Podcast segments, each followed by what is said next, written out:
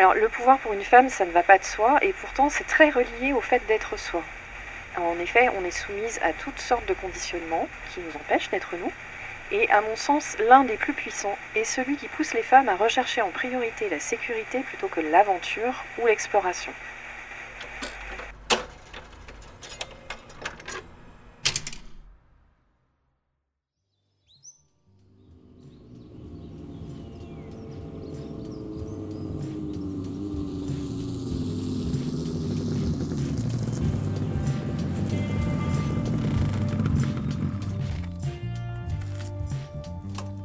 Bonjour et bienvenue sur le podcast des cascadeuses que sont les entrepreneuses et toutes ces femmes, peut-être comme toi, qui cherchent à devenir entrepreneuses de leur propre vie. Je suis Cindy Honnet, sémiologue et fondatrice de l'agence Stratégie Podcast. L'entrepreneuriat m'a permis de me reconnecter à mes envies et à me sentir plus libre, plus créative et plus proche de mes désirs profonds. Ce podcast est une quête de sens pour aider les femmes qui, comme moi, cherchent à renouer avec leur pouvoir je cherche des réponses auprès d'autres femmes qui ont su surmonter certains obstacles ou trouver la voie de leur puissance intérieure. C'est pourquoi j'ai souhaité vous faire entendre aujourd'hui la voix de Mélanie Raymond. Mélanie est coach et kinésiologue à Marseille, spécialisée dans l'accompagnement des femmes hypersensibles, atypiques et haut potentiel. Elle aide ces femmes qui ne rentrent pas dans les cases à transformer en force leur hypersensibilité et à se reconnecter à leur essence pour vivre une vie qui reprend du sens. Bonjour Mélanie. Bonjour Cindy. Alors parle-nous de ton travail de coach et kinésiologue pour les femmes. Oui, donc j'accompagne les femmes hypersensibles et au potentiel, les femmes atypiques au sens large, qui en ont assez de se déformer pour se conformer. Donc c'est toutes celles qui ne rentrent pas dans les cases et qui ont besoin d'être euh, accompagnées pour transformer leur sensibilité en force. Donc effectivement, je les aide à renouer avec leur puissance intérieure.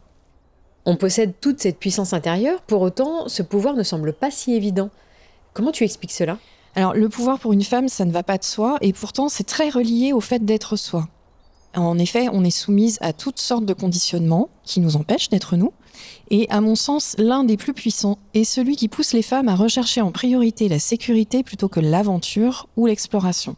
Et pour s'autoriser à être soi, il faut se sentir en sécurité. Mais on ne peut pas se sentir en sécurité si on croit avoir besoin d'un compagnon ou de quelqu'un d'extérieur pour cela. Selon le dictionnaire, un aventurier est un homme qui vit, qui apprécie ou qui recherche l'aventure. Alors qu'une aventurière, ou une cascadeuse, est une femme prête à tout pour acquérir de la richesse ou une position sociale.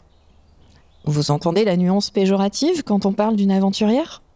Quand une femme fait passer la sécurité, qu'elle soit financière ou affective, avant la réalisation de soi, le risque c'est de devenir dépendante d'un homme, d'un métier alimentaire, d'une situation qui ne lui convient pas ou plus. Et de la dépendance à l'impuissance, le pas est parfois vite franchi. Mélanie, alors comment reprendre son pouvoir quand on est une femme? Alors j'accompagne surtout des femmes et chez beaucoup d'entre elles, il y a une confusion entre pouvoir et abus de pouvoir. Certaines femmes ont même dit je ne veux pas avoir du pouvoir, alors que ce qu'elles voulaient dire était je ne veux pas abuser d'une position d'autorité ou contraindre quelqu'un par la force. Avoir du pouvoir, en fait, c'est prendre sa juste place dans sa propre vie sans écraser les autres et sans s'écraser soi-même. Cette confusion entre pouvoir et abus de pouvoir est liée entre autres au fait que pour beaucoup de femmes, le pouvoir est à l'extérieur d'elles-mêmes et qu'elles ignorent tout du pouvoir qui est en elles. Pour parler du pouvoir des femmes, j'aime bien partir de cette distinction entre le yin et le yang, ces deux types d'énergie féminine et masculine que nous portons tous en nous, qu'on soit homme ou femme. Le yin, c'est le principe récepteur, il va donner forme, densifier, matérialiser.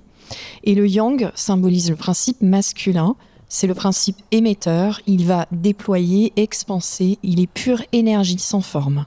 Étant de sexe féminin, les femmes sont plus yin et les hommes de sexe masculin sont plus yang. Ce sont simplement deux qualités d'énergie différentes, deux polarités, elles sont complémentaires, aucune n'est supérieure à l'autre. Aucune n'est supérieure à l'autre, mais est-ce que tu dirais qu'on est quand même dans une société qui est davantage basée sur le yang, justement? Oui, complètement. La, société occidentale moderne est complètement basée sur le yang.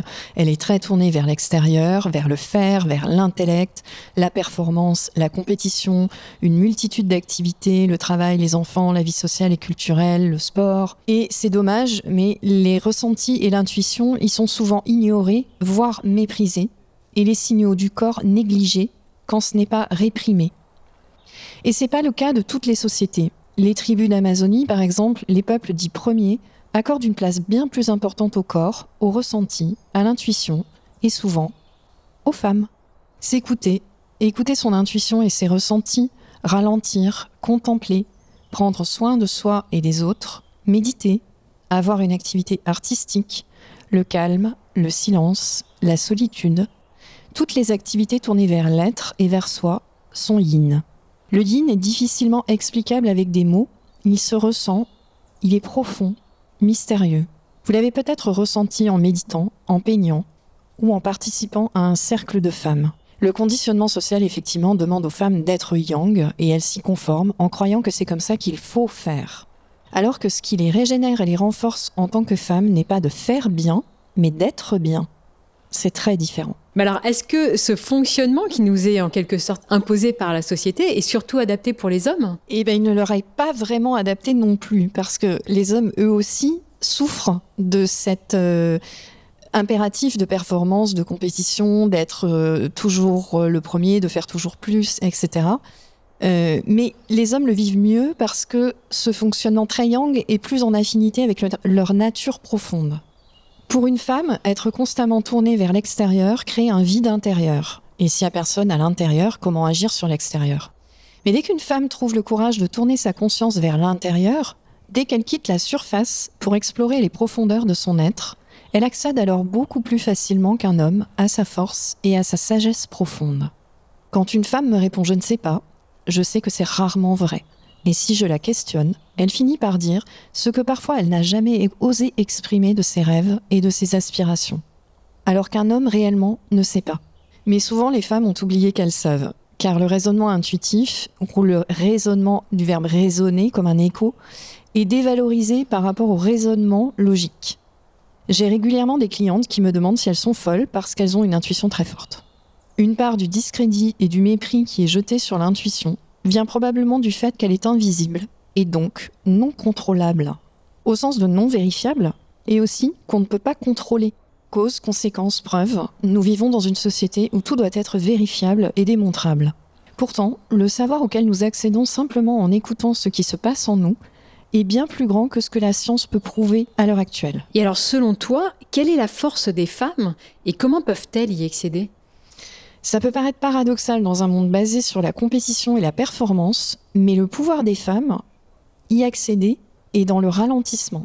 Ralentir leur permet d'accéder à leur vibration, leur vibration personnelle, intérieure, celle qui leur est propre et unique.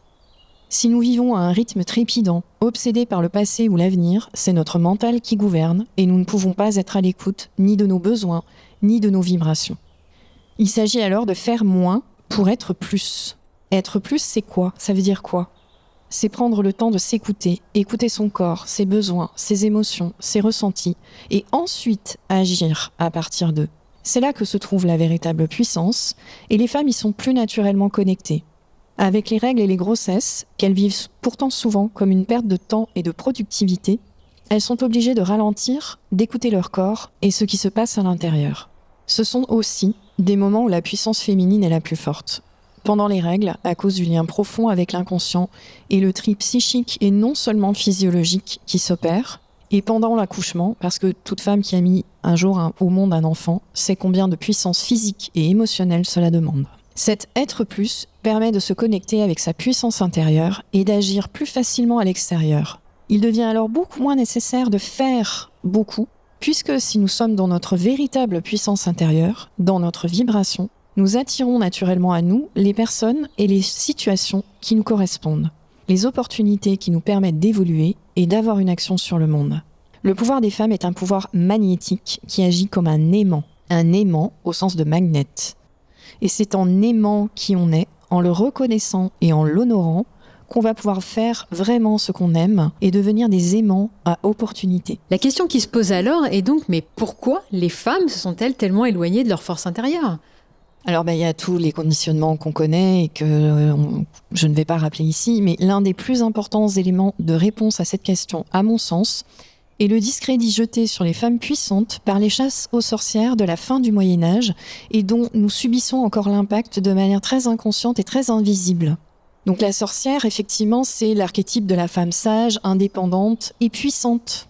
C'est la vieille dame malveillante au nez crochu des contes de fées, si on veut, mais surtout c'est la guérisseuse intuitive, un peu magicienne, souvent non mariée, qui a été brûlée sur les bûchers à la Renaissance et jusqu'au XVIIe siècle.